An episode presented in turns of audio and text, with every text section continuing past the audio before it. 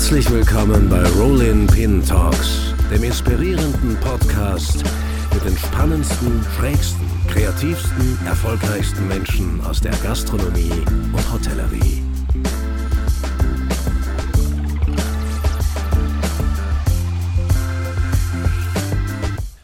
Wir machen eine kurze Werbeeinschaltung für unseren Partner Werner und Merz Professional. Switch ist nicht nur gut für die Umwelt, sondern überzeugt auch mit seiner starken Reinigungsleistung. Egal ob Oberfläche, Fußboden, Sanitär oder Küche, Switch bietet immer die passende Lösung. Also, worauf warten Sie noch? Machen Sie den Switch zur nachhaltigeren Reinigungsgewohnheit. Besuchen Sie unsere Website unter wmprof.com slash switch und entdecken Sie die Zukunft der nachhaltigen Reinigung ohne Kompromisse.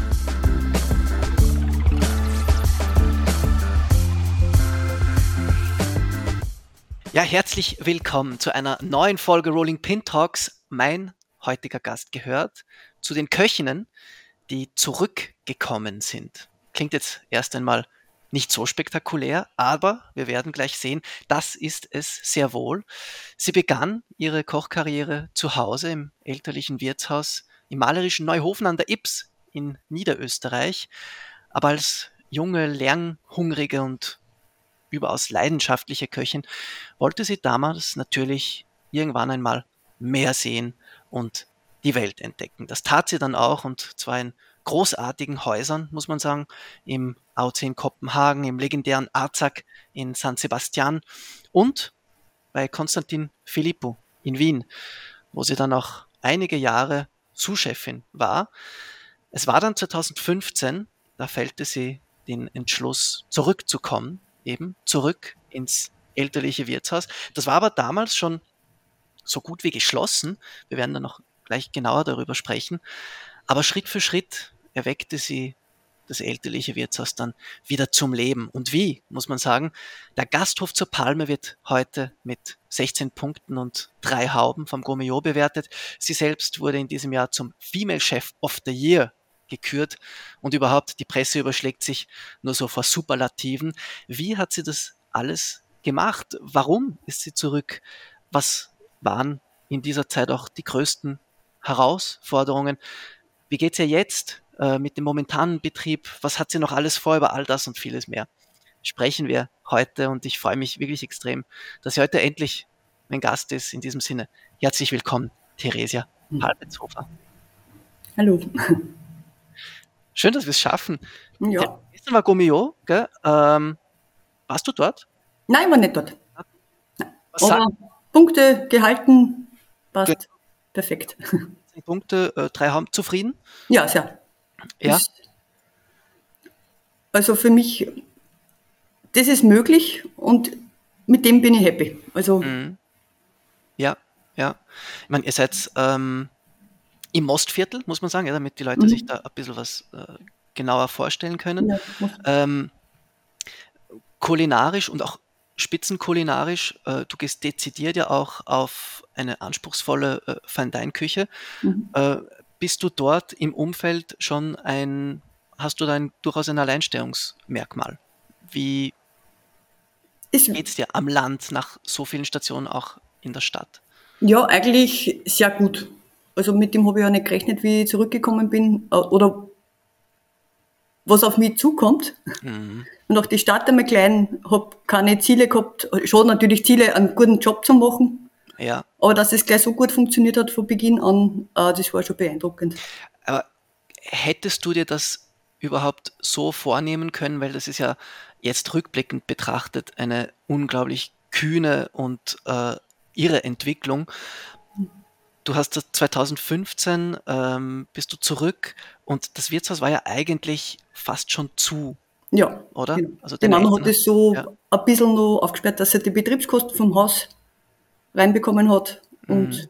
Für Feierlichkeiten oder so am Sonntags oder so? Ja, Frühschoppen sonntags, genau. Und ihre Stammgäste ja. hat sie halt nur betreut.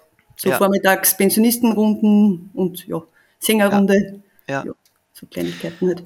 Ich habe es ja vorher angesprochen, du warst in wirklich sehr prestigeträchtigen Häusern, hast die Sterne-Gastronomie nicht nur beherrscht, sondern auch grundlegend verstanden und bist zurück in dieses kleine Kaff, sage ich jetzt mal, äh, ins elterliche Wirtshaus, das wirtschaftlich fast nichts mehr hergegeben hat. Was war denn eigentlich der Plan? Ja, der Plan war, ich habe das Potenzial gesehen und auch halt die, die Liebe zu meinem Elternhaus eigentlich. Und ich bin da aufgewachsen, Kind jedes Eck im Haus. Mhm. Und das war schon die, die Motivation eigentlich, dass ich aus dem was mache. Mhm. Oder einfach, dass ich sage, es geht auch anders. War das in deiner, in deiner Welt damals wirklich realistisch? Hast du wirklich gesagt, ich glaube daran, dass das eine prestigeträchtige Feindein-Adresse werden kann? Ja, das habe ich noch nicht geglaubt. Nein, nein oder? Nein, Weil, nein, das wäre halt, ja. Und auch am Anfang, zu Beginn habe ich einen Mitarbeiter gehabt, der hat, äh, der war eigentlich frisch ausgelernt. Mhm. Und der wollte eigentlich Koch bei mir sein, ist mhm. aber dann im Service gelandet, weil ich niemanden gefunden habe, der was mich halt da unterstützt hat. Wahnsinn. Ja, ich meine, die Personalthematik war damals auch schon schlagend. Das ja, und natürlich mit noch keinen Namen. Ja, jetzt mittlerweile ist es ein bisschen einfacher, aber auch nicht, ja, nicht viel besser. Aber ja. mittlerweile habe ich jetzt im Moment äh, bilde ich drei Lehrlinge aus, mhm. was viel Spaß macht. Mhm. Und die ersten zwei sind heuer fertig geworden, was ja. mir auch Stolz macht. Das ist ja, ja. gute Entwicklung. Und da habe ich noch nie suchen müssen. Die kommen von alleine. Die Lehrlinge kommen von alleine, da hast du nie, ja. nie suchen müssen. Ja. Mhm. Und das ist auch, macht mich eigentlich auch stolz, dass die bei mir lernen wollen und ja. ich ihnen halt auch viel beibringen kann. So geht es mal. Ja, ja. Gehen wir vielleicht nochmal kurz zum, mhm. zum Anfang zurück. Du übernimmst dieses Gasthaus, hast, wenn ich das jetzt richtig verstanden habe, überhaupt keine Mitarbeiter. Ja, einen. Einen? einen in, in, in der Küche, halt, äh, die, ob, äh, die Küchenhilfe, ja. Ja, ja. Und einen im Service? Genau. Okay. Und dann noch halt zur Aushilfe. Und halt zur Aushilfe, genau, für die, für die Sonntage oder Samstage oder was auch immer. Ja. Okay, stehst jetzt da, wie Durst. Fangst jetzt ja. einmal an, die Hausmannskost äh, zu machen und einfach einmal die Nachfrage zu bedienen, wie so ein Wirtshaus in einem Kaff halt tun kann. Na, ich habe schon gleich von Beginn an eigentlich Fine Dining betrieben. Also aber okay. natürlich auf einem anderen Niveau, wie wir, wo wir jetzt sind, mhm. weil es gar nicht möglich gewesen war. Aber das war schon, also nicht, was die anderen kochen. Ich habe mich immer bewusst abgehoben. Also es hat nie einen, einen Schweinebraten gegeben oder so. Schnitzel, ja. Pizza auch? auch? Pizza auch, gell? Pizza gibt's nur Sonntagabend und Montagmittag, genau. Das habe okay. ich von meiner Mama übernommen. Ja. Weil, wie ich zurückgekommen bin, habe ich gesagt, ich mache keine Pizza mehr. Und dann haben die Einheimischen gemeint, ja, ob ich irgendwo angerannt bin. Ja. Das ja. ist aber schon spannend, was du sagst. Gell? Also auch wenn man äh, ein Gasthaus, das zu hat und das man ganz neu formen kann, übernimmt mit ganz hehren Plänen und sich entschließt, Feindein zu machen, so ganz auf die Nachfrage und auf die alteingesessene Nachfrage darf man doch nicht vergessen. Nein, du ja nicht. Also es ist auch nach wie vor Sonntag, Vormittag Frühschoppen. Mhm. Da kommen so 30 Pensionisten, 70 plus, die trinken einen Kaffee und ein Kipferl und dann mhm. hinten nach ein paar Achtel Wein. Ja. Oder die Sängerrunde kommt nach wie vor, die kommen seit 40 Jahren ins Haus singen, jeden Montag. Ja. Der Turnverein oder die Skigymnastik, ja. Das ja. sind nicht die alten Sachen, was ich halt noch mitgenommen habe von der Mama, genau. Mhm. Mhm. Und sonst hat sich das Publikum aber schon sehr geändert. Ich sage einmal, ähm, vom Ort kommen vielleicht 5% zu mir essen. Vom Ort sind es nur 5%. Ja. Woher ist. Und das sind aber super Gäste, von dem her. Okay, also das sind so stabile, wahrscheinlich auch Stammgäste, die die genau. Entwicklung auch mitverfolgen, genau. Die, genau. die, interessiert sind. Ja. Genau. Und das ist ja total schön, wenn man das verfolgen kann. Äh, das ist eigentlich die schönste Bestätigung, wenn die Gäste wiederkommen und das seit Beginn an. Ja, ja klar. Ja. Zwei Fragen tun sich jetzt bei mir auf. Erstens einmal, wie hat sich das dann gerade von der Gästeseite aus aufgebaut? Und wie bist du mit der Frage nach den Produzenten oder mit der Suche nach den Produzenten vorgegangen? Auch das stelle ich mir hochinteressant vor. Heute kennt man dich schon noch als mhm. jemand, die stark auf die regionalen Produkte zurückgreift, die, die mit Produzenten eng zusammenarbeitet, mhm. wo das Produkt auch wirklich einen Stellenwert hat. Aber als du zurückgekommen bist, warst du jahrelang weg von dort, mhm. Hast aber auch gewusst, wie wichtig gute Produkte und ein gutes Produktsourcing ist. Fangen wir mit, mit dieser Produktfrage an. Wie, ja. wie bist du das angegangen? Nee, ich habe am Anfang eigentlich mal ganz normal gestartet, habe meine äh, Lieferanten eigentlich von Wien schon gekannt, sage ich mhm. mal, die mhm. großen mhm. halt. Und mit den kleinen war es halt am Anfang sehr schwierig. Also da mhm. habe ich ja, da hat sich erst in den letzten Jahren eigentlich, seit, seit der Pandemie ist steil bergauf gegangen. Dass ah, ja. die, die Menschen oder die, die Produzenten umgedacht haben oder was Neues gestartet haben. Mittlerweile habe ich zwei Gemüsebauern im Sommer, die was mir am Montag eine WhatsApp schreiben und ich bestelle dann für Donnerstag. Oder äh, Pilzbauern, der was mir äh, nur Wachteln züchtet. Ja. Dann bestelle ich halt 50 Wachteln, dann sind es halt nur 42. Ja. Weil halt paar, aber das ist, ich bin sehr flexibel, was das betrifft. Ich, ich schreibe die Karten einfach um und schaue, was halt die Gegend hergibt. Wie viele Sitzplätze habt ihr? Ja, wir schicken so, Sitzplätze habe ich gesamt, waren, äh, ja, 50. 50, okay. Also ja. mit 40, 50 an einem Sonntagmittag ist eh schon. Also, ja, ja. Also kommst du mit die 42 Wachteln aus, wenn es ja, ja, ja. ja. Aber das ist ja, das Rare macht es halt auch aus. Ne? Mhm. Die gibt es halt mhm. halt nicht immer und wenn es es gibt, dann ist es eine super Qualität und kommt nicht aus Frankreich, jetzt mal. Ne? Ja, ja. Weil ich habe nichts gegen französische Wachteln, aber, aber, aber wenn es von da sind, ist es halt nur schöner. Ja, klar, ja, klar. Du hast jetzt aber gesagt, das hat sich erst durch die Corona-Pandemie sehr gut entwickelt, diese Produzentensache. Das heißt, in den ersten vier, fünf Jahren nach deiner Übernahme hast du eher auf die Wiener Produzenten zurückgegriffen, äh, Großhandel und so weiter. Genau. Ist das gar nicht wirklich gegangen, äh, sich da so ein regionales und lokales Produzentennetzwerk aufzubauen, weil es das einfach noch nicht gab oder weil auch das Bewusstsein gar nicht da war in der Vor-Corona-Zeit, dass so regionale Lebensmittel auch einen, einen Wert generieren können? Ja, sie waren vielleicht da, aber nicht, nicht greifbar und waren dann extrem mühsam. Ich kann nicht an jeden noch einer, weil ich ja Karotten haben will vom Feld. Das ist halt, ich, ich habe nur einen Job. Ja. ja. klar. Und kann mir irgendwie, halt, das war eigentlich das Hauptproblem. Ne? Und ich, ich verlange auch von niemandem, dass er mal wegen einem Kerl Kräuter zehn Kilometer mit dem Auto fährt. Also das muss halt schon alles äh, für und wieder sein. Ne? Ja. Aber mittlerweile jetzt habe ich auch halt viele viel Damen, die eine, die pflückt mir Dirndl, mhm. die andere bringt mir getrocknete Steinpilze, Nüsse, da dann halt dann die Omas den ganzen Winter lang Walnüsse aufschlagen. Und das ist halt schon cool. Oder Eier. Eier habe ich immer regional gehabt. Ja. Also da habe ich wirklich keine Industrie-Eier. Die kommen von kleinen Landwirtschaften. Aber was war das eigentlich? Weil ich höre das schon so oft, dieses seit Corona, äh, da, die kleinen Produzenten und so. Irgendwie klingt es ja total logisch für mich, aber jetzt konkret wüsste ich trotzdem gern, wie funktioniert, wird das dann genau funktioniert, weil so richtig verstehe ich es manchmal trotzdem nicht. Jetzt waren die die ganze Zeit da und durch Corona bist du plötzlich auf sie gestoßen. Warum? Haben sie Online-Werbung gemacht? Warum hast du die plötzlich Na, durch Corona am Schirm gehabt? Ja, durch, na, die sind eigentlich auf mich zukommen, sage ich mal. Und warum ausgerechnet in Corona? Weil, ja, weil halt noch mehr Zeit da war, glaube ich, einfach. Oder äh, eine von den zwei Lieferanten, die hat eigentlich Kurse gemacht, Kräuterkurse. Mhm. Und das war mit Corona eigentlich gestorben. Ne? Sie hat keine Kurse mehr machen können. Jetzt hat sie gesagt, ja, macht's einen Hektar Gemüsegarten. Also total irre, aber total cool. Total, ja. ja. Total, total, ja, total irre. Also, von Kräuterkursen auf einen Hektar Gemüse, ja. Ja, und jetzt halt die Tomaten sind ein Wahnsinn. Also die hat einen, einen Tomatengarten perfekt, also macht Freude. Oder jetzt da halt mit den Kohlsprossen müssen wir noch schauen, das hat noch nicht so ganz hingehört, aber mhm. ich, ich sage da, halt was ich gern hätte und, und die probieren halt dann aus. Wie gesagt, das sind alles keine Profis, ja. Das ist halt so Learning Die meisten doing. davon sind keine Profis und machen das so ein bisschen nebenbei als genau, Nebenerwerb genau. oder wie auch immer und ja. okay. Und von dem halt auch spannend, ja.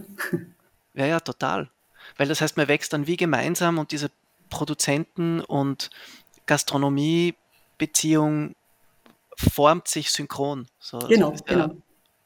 Auch nicht unspannend für ja. eine Köchin. Und es wird von Jahr zu Jahr besser. Also mittlerweile kaufe ich in, in, in einem drei Jahr. Ja. Ja, spannend. Und das wird immer besser. Also cool. Mhm. Mhm. So, so Spring Sprouts habe ich jetzt das erste Mal gekriegt, halt regionale, ja, ist cool. Also, ja, ja, ja. Wie war das jetzt auf der Gästeseite, von Gästeseite her? Ähm, plötzlich macht das Gasthaus da wieder auf, es ist die Tochter. Ähm, ja, plötzlich geht es da um acht Gänge, also ein bisschen teurer, plötzlich sind da ganz viele Weine hm. auch dabei. Wie kommen die Leute? Warum kommen die Leute? Die Leute kommen eigentlich sicher halt wegen Essen und wegen Wein, ja. ja. Und die, was halt, äh, die alten Stammgäste von der Mama kommen nicht mehr. Aber mit dem ist ja, ist ja okay, ne? Oder die kommen ab und zu. Die kommen ab und zu, aber okay. Aber, also, aber hast du Leute verloren? Ich habe schon das Gefühl, äh, dass das, was meine Mama oder was eigentlich quasi ich früher in der Küche bei der Mama gekocht habe, dass es schon besser war. Aber, ja. aber das ist halt, das sind alte Leute, sage ich jetzt nicht, aber, aber, ja, ja. aber äh, 75 plus, ja, die verstehen ja meine Küche ja teilweise gar nicht mehr. Ja.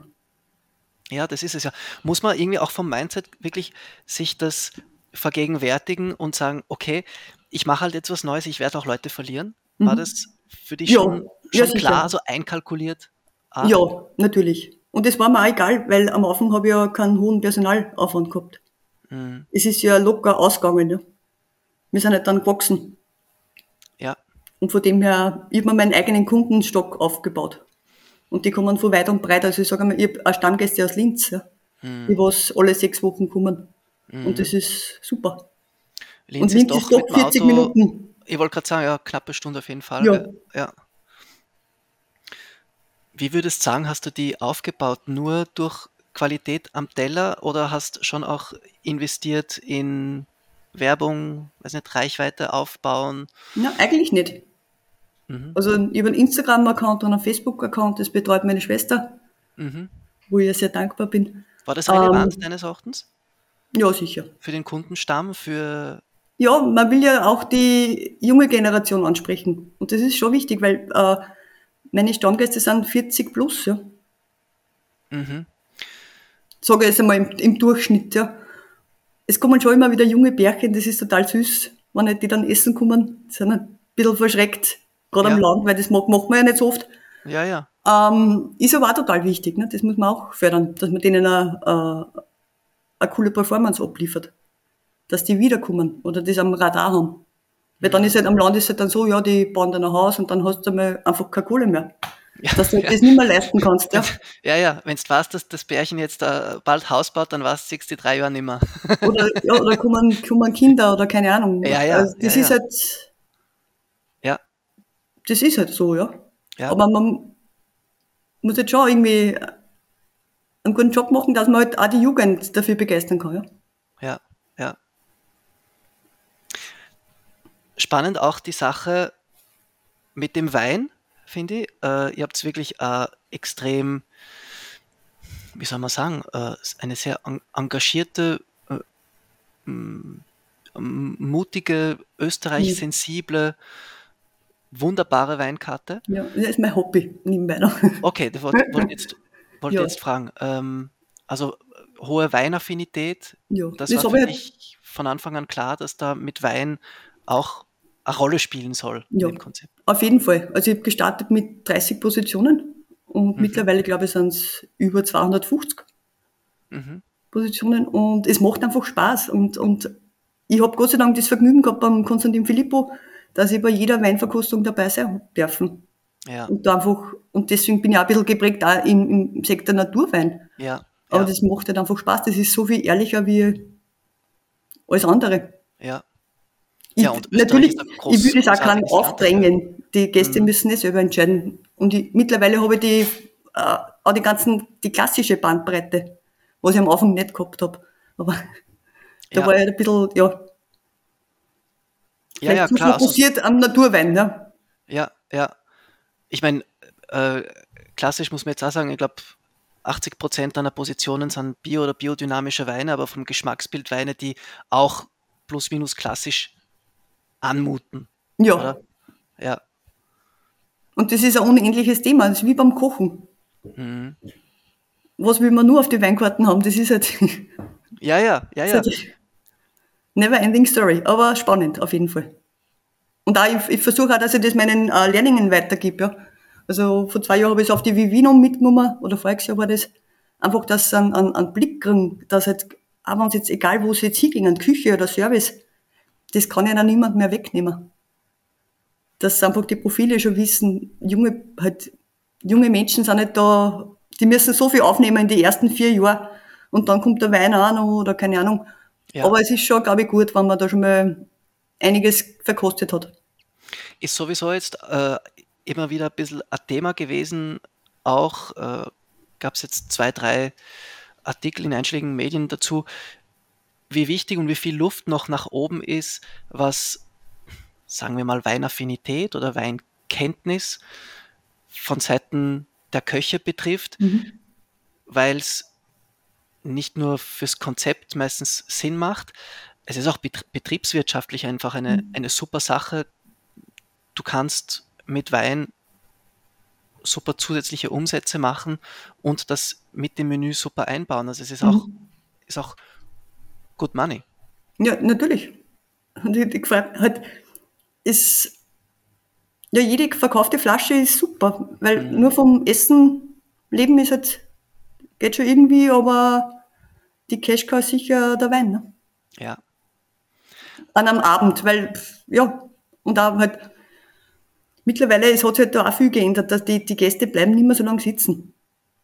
Die, also ja, das ist natürlich mittlerweile Übel unserer Zeit, ja. 11 Uhr äh, sperren wir zu eigentlich meistens, 10, zwischen 10 und 11 was mich ja nicht stört. Das ist eh. Na eh, drum, ich wollte gerade sagen, Grundübel unserer Zeit, äh, äh, sage jetzt ein bisschen äh, so, aber de facto muss man auch sagen, es geht um Öffnungszeiten, es geht damit auch um Arbeitszeiten mhm. und so wie das halt früher war, äh, dass um zwei Uhr in der Früh die erste Flasche Champagner dann mal langsam geöffnet worden ist ja.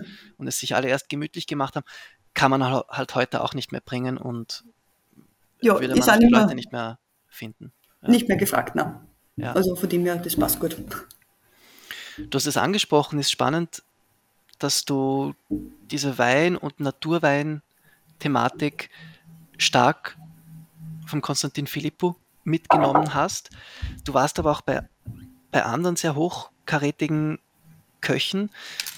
Was war am prägendsten? Was war das, wovon du heute am meisten zehrst? Ja, sicher die Zeit beim Konstantin Philippou. Mhm wo du auch Sous-Chefin warst, ich habe es in anderen genau, genau. angesprochen. Genau, bei den anderen Stationen war das war Praktika, mhm. aber war auch sehr prägend. Also äh, in Kopenhagen, das war schon also sehr beeindruckend. Ja. Mit was für ein System die in der Küche arbeiten. Also jede Küche ist spannend. Also ich würde jetzt, wenn ich einen Monat zusperren könnte, würde ich mich auch nochmal in eine andere Küche begeben und einfach schauen, was machen die anders. Man kann halt, man lernt nie aus und das ist halt das Schöne. Mhm. Aber beim Filippo war sicher, ähm, wie er halt sein eigenes Restaurant aufgesperrt hat, das war schon spannend. Also ich war von Beginn an dabei, Bestellung in der Küche, was für einen Schöpfer braucht man, keine Ahnung. Und das hat mir dann eigentlich für, für mein Restaurant zu Hause auch viel äh, Zeit erspart, weil ich ah, genau gewusst habe, ah, das kriege ich da, das kriege ich da. Das habe ich gar nicht gewusst. Also du warst wirklich beim Opening dabei und hast das Opening mit mitgestaltet. Genau, genau, genau. Und auch schon halt einen Monat davor, halt, wir haben halt immer wieder Meetings gehabt und Genau, und das hat mir auch stolz gemacht. Ich war vor allem Novelle mit ihm zusammengearbeitet. Ja, war und damals halt, Cheffer, ja. Weil da war dann doch ein bisschen eine Pause und da war ich halt dazwischen ähm, eben in, in Spanien und in Kopenhagen. Und war schon cool, also die Zeit. Hm. Ja, und von unschätzbarem Wert, oder? So ein Opening mitgestalten zu können auf dem Level ja. auch. Weil was das Restaurant mittlerweile für Auszeichnungen ja. äh, hält, ist over the top. Ja. Und sowas muss von unschätzbarem Wert sein, so ein Opening einmal mhm, von genau. A bis Z mitzumachen für den eigenen Betrieb. Ja, na perfekt. Also das war äh, wirklich eine schöne Zeit. Und dann auch noch das Kochbuch mhm. war ja noch dabei. Ah, das heißt, da hast mitgearbeitet, mitgestaltet. Genau. genau. Ja. Das heißt, es kommt bald einmal ein Kochbuch von dir ja. aus. Habe ich das jetzt richtig wenn, verstanden? Wenn ich, na, wenn ich lieber Rezepte schreiben würde, als das Kochen, dann vielleicht. das ist nicht so mein, als halt E-Mails und, und ja. Oder jetzt habe ich gerade gestern den Energiekostenzuschussformular ausgefüllt, da, ah, da kriege ich Albtraum. Albtraum. Ja. Man, man, man weiß, es bringt einem Geld und trotzdem macht man es nicht gern. Ist ja, spannend. Ja.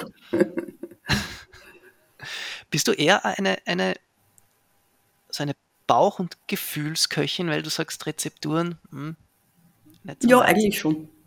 Also in der Patisserie nicht. Da funktioniert ja, da geht es glaube ich nicht anders. Ja. ja. Aber ich bin schon, wenn man jetzt ganz banale Sachen macht, dann einen Rehbraten, das braucht Gefühl, Zeit. Das Gemüse muss richtig geschmort sein und da brauche ich kein Rezept. Da und es wird eh immer anders, ja. Aber, aber das muss man halt einfach kennen, sage ich mal. Oder das Gefühl muss man haben, dass man zum Endprodukt, dass man da happy ist. Ich habe schon 500 Rehbraten gemacht oder mehr, keine Ahnung. Aber ich ärgere mich selber, wenn es nicht, wenn das Ergebnis nicht top ist. Und dann ja. muss ich weiterarbeiten. Und das ist halt. Ja. Aber jetzt, jetzt wird, wird, jetzt wird auch ein Rezeptfetischist sagen, naja, dann macht er halt ein Rezept und dann. Na, jedes Tier ist anders. Das ist, funktioniert halt, finde ich nicht. Das ist spannend, ja. Weil, äh, junges Reh, alt, altes Reh, ich krieg das vom, von der Jagdgemeinschaft in den Hofen oder auch von, von, vom Fleischer meines Vertrauens. Und das ist nicht jedes Reh gleich, von dem her, jeder Rücken ist anders. Also der braucht zwei Minuten länger wie der andere. Also deswegen tue ich da auch halt ganz selten halt beim Reh sowieso nicht so weit gehen. Aber ich bin, ich mache eigentlich alles frisch. Ich tue ganz wenig so weit vorgehen. Erstens mal finde ich es halt dann auch schade, wenn was überbleibt. Gibt schon Produkte, wo es halt nicht anders geht. So, da oder so würde ich so weit gehen, aber sonst bin ich wirklich auf das Frische. Finde ich spannender. Also halt spannender, aber wie gesagt, jedes ja, Produkt ist anders. Ich habe das Gefühl, dass sous sowieso immer weniger wird ja. in der Spitzengastronomie glaube ja. Also auch halt einerseits auch Energieaufwand, ja. Stimmt, noch dazu, ja. Ja, man überlegt jetzt schon, halt, ich, halt, so wie, ich gar ein Kraut gern so wie, oder, oder, oder Rotkraut und Weißkraut, das kriegt dann, oder, oder auch Sellerie, das kriegt einfach einen anderen, das ist okay. schon cool. Aber beim Fleisch eigentlich, weil es halt einfach, das, der Soft, das Gemüse nimmt den eigenen Soft auf und das ist jetzt cool, weil es halt einfach mehr Geschmack hast. Wie war das jetzt weil du vorhin gesagt hast, du hast mit einem Mitarbeiter und ein paar Aushilfen angefangen. Ja, ich habe nur einen griechischen Koch habe ich noch angerufen. Der hat okay. mir im Dezember geholfen. Den habe ich beim Filippo kennengelernt. Ja. Ich habe angerufen, wie schaut's aus? Im Winter habt ihr keine Arbeit. Ja. Magst, ja. magst bitte bis Silvester kommen? Ich habe mich ja. Zeit angemeldet. Ja. Und der hat mir dann einen Monat geholfen in der Küche. Und dann der war er wieder weg. Der ist aus Wien gekommen. Nein, aus, aus Griechenland. Also aus Griechenland? Aus Athen, ja, ja. Okay. Und den habe ich in Wien kennengelernt beim Filippo. Ne? Der hat da mal Praktika gemacht. Ja. Okay, gut, der hat dir einen Monat, äh, einen Monat aus der Patsche geholfen. Genau, weil Dezember ist halt, ja. Ja, ja, gut, gut, Dezember ist relevant, muss man sagen. Ja, ja. und im, im Jänner war es dann eh wieder ruhiger, da ist dann eh wieder gegangen. Ja. Ja, trotzdem, jetzt hast du mehr Mitarbeiter. Wie ist da die Situation, besonders am Land als Nicht-Luxus-Ressort, die elends viele Benefits bieten können. Wie geht es dir damit? Wie ist die Mitarbeitersituation bei dir? Ja, ich habe jetzt insgesamt acht Mitarbeiter, also an ausgelernten Service, dann einen, einen, einen Jung-Service-Mitarbeiter, einen Jungkoch in der Küche und drei Lehrlinge. Und zwar im, im Reinigungs- oder Abwasch und Reinigung. Ja, ähm, ich suche jetzt gerade wieder für Jänner und es hat sich eigentlich noch nie äh, halt ein, sage ich mal, ambitionierter Koch bei mir gemeldet. Ja. Habe ich das richtig ja, ich, gelesen? Ich habe jetzt wieder Anmeldung von Jungkoch. Jetzt ja. muss ich halt schauen, was ich mache. Das liegt halt dann wieder alles an mir, dass ich dem ja. sag, wie es geht. Habe ich das jetzt richtig gelesen bei meiner Recherche in einem anderen Artikel, dass du für Anfang Jänner zwei Köche suchst? Nein, einen. Einen nur, okay. Einen, ja. Und dann halt im Service. Mal schauen. Aber das wird halt nur schwieriger. Ja, Service ist generell auch bei dir schwieriger? Ja. Als in der Küche? Ja, ich denke schon. Mhm. Und wie gesagt, ich habe jetzt lang nicht suchen müssen. Ich habe jetzt fünf Jahre eigentlich einen Koch gehabt. Und jetzt muss ich halt wieder, jetzt verlassen mir die Lehrlinge quasi für Zivildienst und, und, und Bundesjahr. Ja. Und jetzt muss ich halt schauen. Weil die waren eigentlich jetzt schon vier Jahre im Betrieb, die waren schon super, super Kräfte. Mhm. Oder große Stütze eigentlich, ja. Und jetzt schauen wir. Aber es ist, ähm, ich denke mal, ich habe schon so viel geschafft. Ich koche alleine mit einem Lehrling, es ist mir egal. Ich bin ja nicht, ich stehe ja selber in der Küche jeden Tag. Von dem her kann man das sicher, dann muss ich halt weniger Personen aufnehmen im Restaurant. Ja. Dass du Lehrlinge aufnimmst, ist dir das auch ein Bedürfnis jenseits des Funktionieren des Betriebs? Geht es dir dezidiert darum, auch Leute auszubilden? In erster Linie. Ja. Äh, es war auch mein, Ziel, dass ich halt irgendwie alle jedes Jahr einen Lehrling nehme.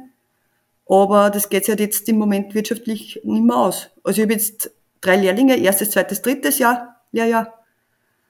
Aber es wird immer schwieriger, weil halt einfach äh, die Unterstützung da zu wenig ist vom Land. Leider. Und das sind zehn Wochen Berufsschule, fünf Wochen Urlaub, 15 Wochen sind sie mal fix nicht da. 15 Wochen im Jahr musst Lehrling einmal streichen. Genau. Ja, und dann noch ja, ja. zwei Wochen Krankenstand, sagen wir 17 oder 18 mhm. Wochen. Und das ist halt dann schon, mit dem muss ich auch wachsen. Ich habe jetzt, ich hab jetzt da vier Lehrlinge ausgebildet, ja. Ähm, aber am Ende des Jahres habe ich dann gesehen, okay, scheiße, das war vielleicht ein bisschen zu viel des Guten. Obwohl ich das wirklich, ich, ich mache es extrem gern. Und sie fühlen sich auch wohl bei mir, mhm. sage ich mal. Und es ist mir extrem wichtig für meine Zukunft. Ich will das bis zur Pension machen. Und wenn wir keine, kein Fachpersonal mehr haben, dann wird es einmal richtig mühsam. Ja. Und ich finde, jeder Betrieb sollte nicht schimpfen, dass er keine Leute kriegt, der soll Lehrlinge ausbilden. Ja. ja. Das ist einmal das Wichtigste. Und das ist mir extrem wichtig. Also, und auch, dass die in einem geschützten, das sind halt vier Jahre geschützter Rahmen, fertig. Die brauche ich jetzt nicht ausnutzen. Die haben jeden zweiten Sonntag frei. So ist es in der Ausbildung, aber ja, die Schattenseite ist halt, dass er trotzdem mal Geld kosten. Ja, klar. Viel Geld aufs Jahr gesehen, ne, wenn ich so viele habe. Ja, klar. Also in Zukunft werden es halt zwei werden, ja. Ja, klar, ja, ja. Du hast jetzt vorhin gesagt, du wünschst dir mehr Unterstützung vom Land. Was könnte da das Land zum Beispiel tun? Ja, zum Beispiel die zehn Wochen Berufsschule möchte ich ersetzt kriegen. Okay, also die monetär ersetzt, wirtschaftlich ersetzt bekommen Genau, vom Land. genau. Ja, Weil dann kann ich sagen, okay, ich helfe mir mit ja, Aushilfen oder keine ja, Ahnung. klar, drüber. ja, ja, klar. Das sei es nur eine Tellerträgerin, das ist ja nicht jetzt, aber sie Ja, ja. fehlen halt dann schon auch immer wieder Na klar, aber wenn man im Betrieb. es wäre zumindest ein Stück weit abgefedert, wenn das Land da darin investieren würde. Ja. Und das wäre ja eigentlich auch eine Investition in die Vielfalt der Gastronomie. Äh, der Fachkräftemangel Ja, sowieso. Weil könnte ich, abgefedert werden, ja. ich Interessant. kann ein, ein, ein HTL machen, fünf Jahre lang, das wird alles bezahlt. Und ich kann aber dann trotzdem nicht, äh, ich kann einen guten Job annehmen, aber ich bin jetzt kein Vollprofi. Und die sind nach vier Jahren schon ähm, einsetzbar. ja, ja. Sicher nicht jeder, aber, aber irgendwie, ja, ist halt das ein bisschen ein komisches System. Ja. Spannend auch, man muss ein Fünf-Tage-Woche-Betrieb sein, Genau. oder? Um Lehrlinge ausbilden zu Genau. dürfen. Und da habe ich halt, ähm, deswegen habe ich am Montag die Pizza. Mhm. Da habe ich immer einen Lehrling im Radl da. Mhm. Und am Mittwoch ist dann auch immer abwechselnd, sind sie in der Patisserie Naderer in Amstetten. Mhm. Er Okay. hat vorher beim Thomas Dorfer die Patisserie geschupft. Ist Okay. schon lang her, aber ist ein äh, super Patissier. Äh, und der hat ein kleines Kaffeehaus und da sind sie einen Tag. Also zwei Tage im Monat eigentlich. Um Patisserie auch zu lernen, um die Ja, Vielfalt und, so weiter. Und ja. um die fünf Tage halt, dass wir halt das hinbringen. Weil ich, ich will nicht zwei Lehrlinge am Montag herinnen haben und dann haben wir eigentlich nicht so viel Arbeit. ja, klar. Und es ist auch cool, wenn, sie, wenn du als Koch einen Einblick in die Patisserie kriegst. Ja, natürlich, ist genial. Ja, weil das ist ja oft Ja. ein bisschen. Ja. Ja. Also das heißt, bei dir lernen es Wein, bei dir lernen es Kochen und bei dir lernen es Patisserie ja, und Service, ja. und Service, ja. Ja, ist schon toll. Toll und hat aber offenbar natürlich seinen Preis, einer, der durchaus abgefedert werden könnte. Ja, Mit mal schauen. Ich hoffe, dass sich da noch was tut. Hast du, hast du da Kontakt? Hast du dieses Anliegen mal Nein, vorgebracht gegenüber dem Land? Das ist mir erst in den letzten Monate eigentlich so richtig klar geworden, wie ich die Jahresbilanz gekriegt habe von 22. Okay, ja, ja, ja, ja. die Lohnkosten sind zu hoch und das ist halt, ja, ich habe jetzt eh noch das nächste Jahr wieder genauso und ich habe halt jetzt drei Lehrlinge und muss aber Ja. eigentlich zwei Personen ersetzen. Von dem her muss ich halt schauen, wie, das geht sich schon irgendwie aus, aber, Mhm. es ist halt schade, weil ich Mhm. will da wieder einen Lehrling nehmen, weil die Anmeldungen sind ja da, ne? Oder die, was sich halt interessieren für den Beruf. Aber das geht halt dann einmal nicht. Das heißt, was die Lehrlingssuche betrifft, ist die Situation eigentlich ganz gut. Versteht Nicht nur bei mir. Nur bei dir. Ja. Warum? Also, wenn ich mit Kollegen im Umkreis rede, äh, ist nicht so einfach eigentlich. Hat sie das so herumgesprochen, dass man bei der Theresa Palmetshofer so gut lernen kann? Ich denke schon, ja. Ja. Ja. Und ich war im, im Lockdown, habe ich auch extrem viel Zeit investiert, weil da habe ich ja nur zwei, zwei Lehrlinge da gehabt, mit denen habe ich eigentlich die, die Tagesgerichte rausgeschupft und da haben wir halt wirklich die ganze österreichische Küche durchgekocht. Und für einer war es halt ein super Lernfaktor. Mit einem Blätterteig und wirklich von bis jede Woche eine andere klassische Torte, also österreichische Küche pur. Was halt auch interessant ist. Und der Grundstock ist eigentlich, finde ich, vom Kochen. Oder, ja. Ja, klar, weil Fine Dine und so, alles schön und gut, aber die Basis, die Basis muss trotzdem auch beherrscht werden. Äh, Genau. offenbar ein Wichtig. wichtiger Punkt bei dir. Ja. Weil man muss wissen, wie er in Suppen geht. Und wenn ich halt nur in einem High-End Fine Dine, da magst du eigentlich nicht viel Rindsuppen, sage ich jetzt einmal. Ja. Mhm. Aber du musst die Basis wissen.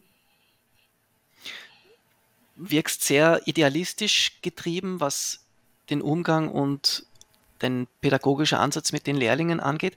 Wie war deine Lehre? Hast du das auch so äh, vermittelt bekommen oder woher kommt das? Das war, na, ich habe in St. Pölten die Tourismusschule gemacht, also ich habe keine Lehre, gemacht. Okay. Nur Hast aber sehr früh schon begonnen, beim elterlichen Wirtshaus ja mitzuarbeiten. Ich glaube, du hast fast acht Jahre dort gearbeitet, oder? Genau, Äh, genau. Bevor Und seit, seit Kind auf eigentlich. Wenn Mhm. Stress war, haben wir geholfen oder so. Ja, ganz normal.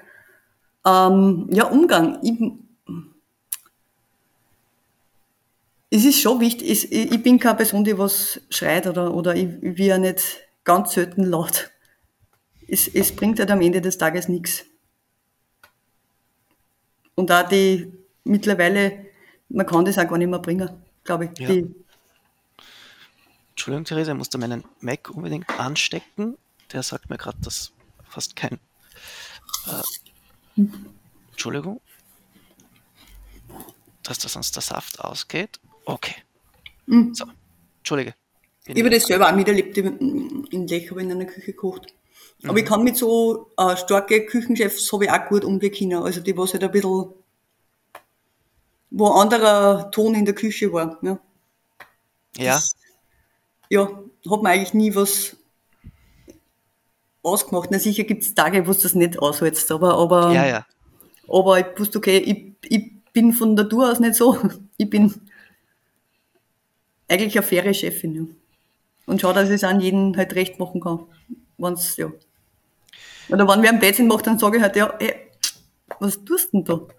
Aber jetzt nicht so, das, Ja. ja. Also keine Cholerikerin. Nein, ähm, auch eine, die, die gut die Ruhe bewahren kann. Was ich jetzt aber auch rausgehört habe, jemand, die gut mit diesen problematischen Strukturen, die vor allem früher in der Gastronomie geherrscht haben, was den Umgangston betrifft, gut damit umgehen konnte, offenbar. ja. Wa warum? Warum? Das, ja, warum hat die Ich das nie so? eine, eine starke Mama gehabt. Die hat auch immer halt Vollgas. Meine Mama hat sechs Kinder auf die Welt Wahnsinn. gebracht und hat ein Wirtshaus nebenbei gehabt. Also sechs, sechs Kinder als Ja. Wirtin. Ist sie in der Küche gestanden hauptsächlich? überall ein bisschen, ja. Überall. Die hat Überall. Wäsche, alles. Also die hat alles gemacht. Was hardcore. hat, was hat der Papa gemacht? Der Papa hat, äh, der war Zollbeamter Ja, und, und dann hat er sich auch, wie er dann mit der EU ist er das Zoll weggefallen und dann hat er Mhm. sich selbstständig gemacht eigentlich als, oder hat die, den Betrieb von meiner Oma, den Bauernhof übernommen. Und war halt dann eigentlich Moos, Moosbauer. aber Und hat natürlich auch der Mama geholfen. Aber jetzt hat schon der Papa hat schon immer wieder mitgeholfen, aber der hat halt nebenbei noch gearbeitet. Ja. Der hat das nur nebenbei gehabt. Das heißt, die Hauptarbeit war wirklich von deiner Mama ja. im Gasthaus. Genau. Wahnsinn. Und halt, die hat halt, ja, dann hat sie halt einmal um 12 Uhr angefangen, dass dort macht, keine Ahnung. Ja. Weil halt vorher keine Zeit war. Ja, ja, irre. Halt, von dem ja. her ist sehr Wahnsinn, dass ich halt das gemacht habe, ja. Total eigentlich. Weil ich habe halt nicht, nicht nur gute, äh, äh, wenn ich mir das so angeschaut habe, eigentlich sollte ich nicht in der Gastronomie sein, mhm. sage ich mal. Aber es hat mir so viel Spaß gemacht. Und auch das, ich, das erste Praktika habe ich beim Josef Neuherz gemacht, im Das Dresd mhm. damals. Mhm. Und das hat mir schon ziemlich taugt, die haben mir auch zugelassen. Und ich habe gesehen, okay, ich kann, kann kochen. Ja. Und von dem her, dann ist es halt weitergegangen. Total spannend ist es vor allem deswegen, weil man ja viel oft von Kindern, von bekannten Gastronomen oder Köchen hört, die dann dezidiert den Betrieb nicht übernehmen wollen, die dezidiert mhm. sagen, sie wollen was anderes machen als, als die Gastronomie, weil die Eltern zu Weihnachten, zu Silvester, zum Geburtstag, zu Ostern ja immer nur beschäftigt waren und es wurde immer nur gehackelt, gehackelt und äh, das wollen sie eben anders machen. Und mhm. von dir hört man jetzt aber eben genau, ja, es war zwar so, aber die schönen Seiten haben überwogen. Ja, ja, eh. Also ich habe meine Mama nur arbeiten gesehen und halt, äh, ich glaube damals war Mittwoch Ruhetag Mhm. Und da haben wir halt ab und zu am Mittwoch die Schule geschwänzt, dass, halt, dass wir halt noch mitfahren haben Kinder zum Transgourmet einkaufen. Da war, dass wir halt bei der Mama waren. So halt. Ja. Das war halt dann irgendwie die Mama, oder zur Oma fahren auf dem Bauernhof. Das war halt dann irgendwie die Mama-Zeit. Aber das war jetzt ja wenig. Aber, aber die Mama war immer da, von dem her. Äh, ich wollte gerade fragen, ist das, ist das, war sie trotzdem auch da als Mutterfigur, die ja, sich gekümmert hat um die Kinder. Es ja, wirkt sicher. so, ja. Und ja. sie war immer greifbar, weil sie war ja immer, wir haben immer gewusst, wo wir hin müssen. Und, ja. Und früher war das anders, halt, äh, wenn du in einem kleinen Dorf aufwachst, bist du im Sommer mal den ganzen Tag draußen. Ne? Mhm. Ja, klar. Und wenn die Glocken läuten, kommst du wieder heim. Ne? Ja. Da hat es noch kein Handy gegeben, da waren wir noch nicht so überwachbar. ja, ja, ja, da das habe ich genauso in Erinnerung. Das waren ja. gute Zeiten. Ja. gute Zeiten. Hat das, glaubst du, auch dazu geführt, dass du als Frau in einer Männerdomäne nie das Gefühl gehabt hast, irgendwie da unterzugehen oder von Testosteron erschlagen zu werden? So eine Prägung von Seiten der Mutter ja. muss schon extrem, äh, ja eben, prägend sein. Ja, das auf jeden Fall. Also das hat man sicher meiner Mama vorgegeben, dass man sich nichts gefallen lässt. Auch wenn und von niemandem eigentlich, ist egal, ob männlich oder weiblich. Gerade in der Küche. Aber, aber, aber ich habe nie Probleme gehabt, mit Männern zu arbeiten. Und das Lustige, ich habe nur Männer als Mitarbeiter, außer in der, in der Spüle. Es hat, also seit vier Jahren oh, melden sich nur Männer. Und es ist so witzig, ich würde mal weibliche, ein Lehrling oder so. Gerne, sehr gerne, aber ja. Und es meldet sich aber kein, äh, kein weiblicher Lehrling, es meldet sich keine Frauen bei dir? Nein. Aha. Ist jetzt auch sehr spannend, spannend. ja, ja. Nur Burschen. Ja. Aber ich sage halt, wie gesagt, egal. Ich arbeite ja, ja. mit Mann und Frau gleich gern zusammen. Ist weibliche Verstärkung sicher nicht schlecht wäre im Betrieb. Ja, ja, ja sicher. Ist das, glaubst du, ein Landthema? Weil das, was ich so ein bisschen gehört habe, es ist schon so in urbanen Regionen, dass weibliche Küchenchefs weiblichen Lehrlingen schon oft ein bisschen die Bedenken nehmen, da in einer testosterongeschwängerten Küche zu sein. Und deswegen melden sich dann oder bewerben sich dann viele weibliche Anwärter bei einer Küchenchefin. Darum bin jetzt völlig erstaunt, dass du sagst, bei dir melden sich trotzdem nur Männer. Glaubst du, liegt das am Land? Ja, das ist schon möglich, ja.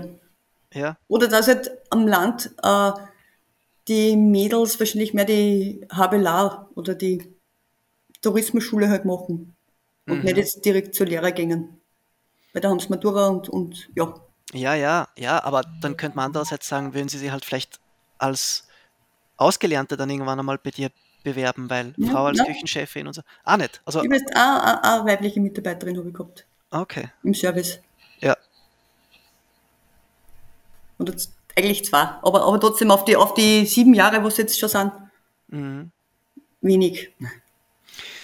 Ist das da ein Thema, was dich beschäftigt? Weil da gibt es ja unterschiedliche Ansätze auch von Köchinnen. Einige sagen, diese ganze Frauen in der Spitzengastronomie-Thematik ist für sie jetzt nicht etwas, worauf sie sich thematisch total aufhängen. Andere sagen, ja, sie wollen da dezidiert ihren Teil dazu beitragen, auch öffentlichkeitswirksam, um Frauen verstärkt für diesen Beruf zu verstärken, wie es, äh, Mhm. zu begeistern. Entschuldigung, wie ist das bei dir?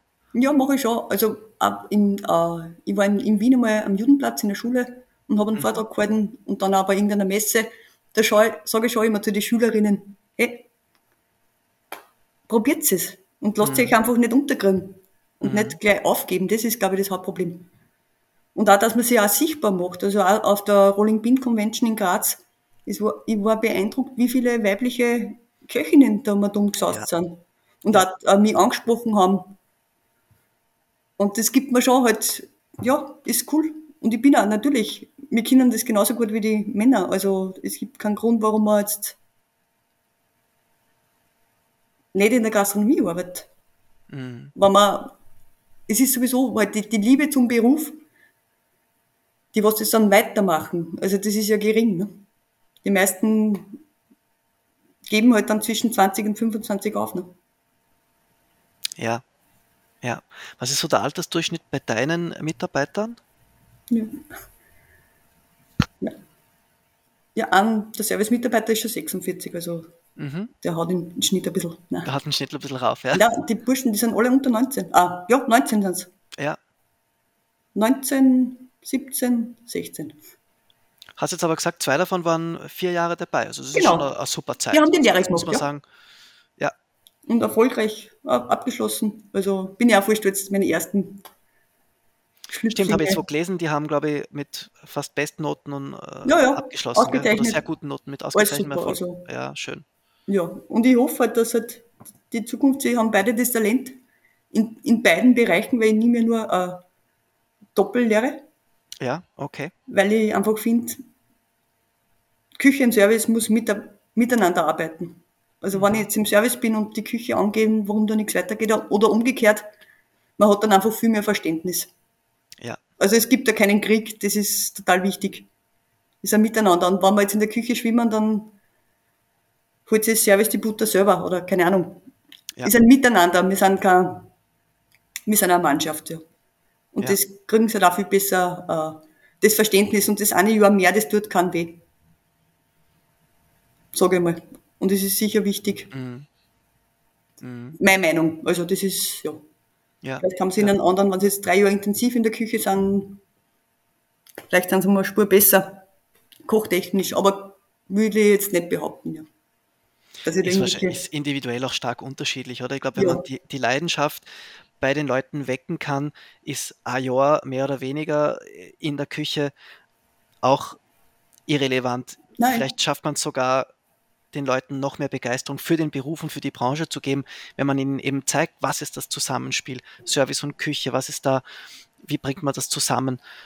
Ist das auch dein Eindruck jetzt gewesen, dass dadurch das Verständnis und die Leidenschaft für Gastronomie als Ganzes stärker wird, als wenn man jetzt nur Küche und nur Service macht? Ja, ich hoffe. Also Mhm. sie wissen ja beide, glaube ich, halt, der eine weiß schon die Küche, aber der andere weiß noch nicht Küche oder Service, weil er in beides, Ja. oder weil in beiden sehr gut ist. Mhm. Oder auch halt, ja, die sind ja junge Buben, aber einfach, dass man auch im Service einen Erfolg sieht, wenn man Flaschen Ja. Wein verkauft oder, oder wenn du super Trinkgeld kriegst. Ja. Das sind halt andere Bestätigungen, wenn du im Service arbeitest. Ja, ja. Du hast eingangs gesagt, du willst den Beruf eigentlich bis zur Pensionierung ausüben. Mhm. Gut, Pensionierung ist jetzt noch, ist jetzt Ja. noch lang. Was sind deine Zukunftspläne jetzt in absehbarer Zukunft? Wie blickst du in die nächsten zwei, drei Jahre? Auf jeden Fall mal weniger Lehrlinge aufnehmen, das habe ich Ja. rausgehört. Ja. Aber äh, was noch? Ja.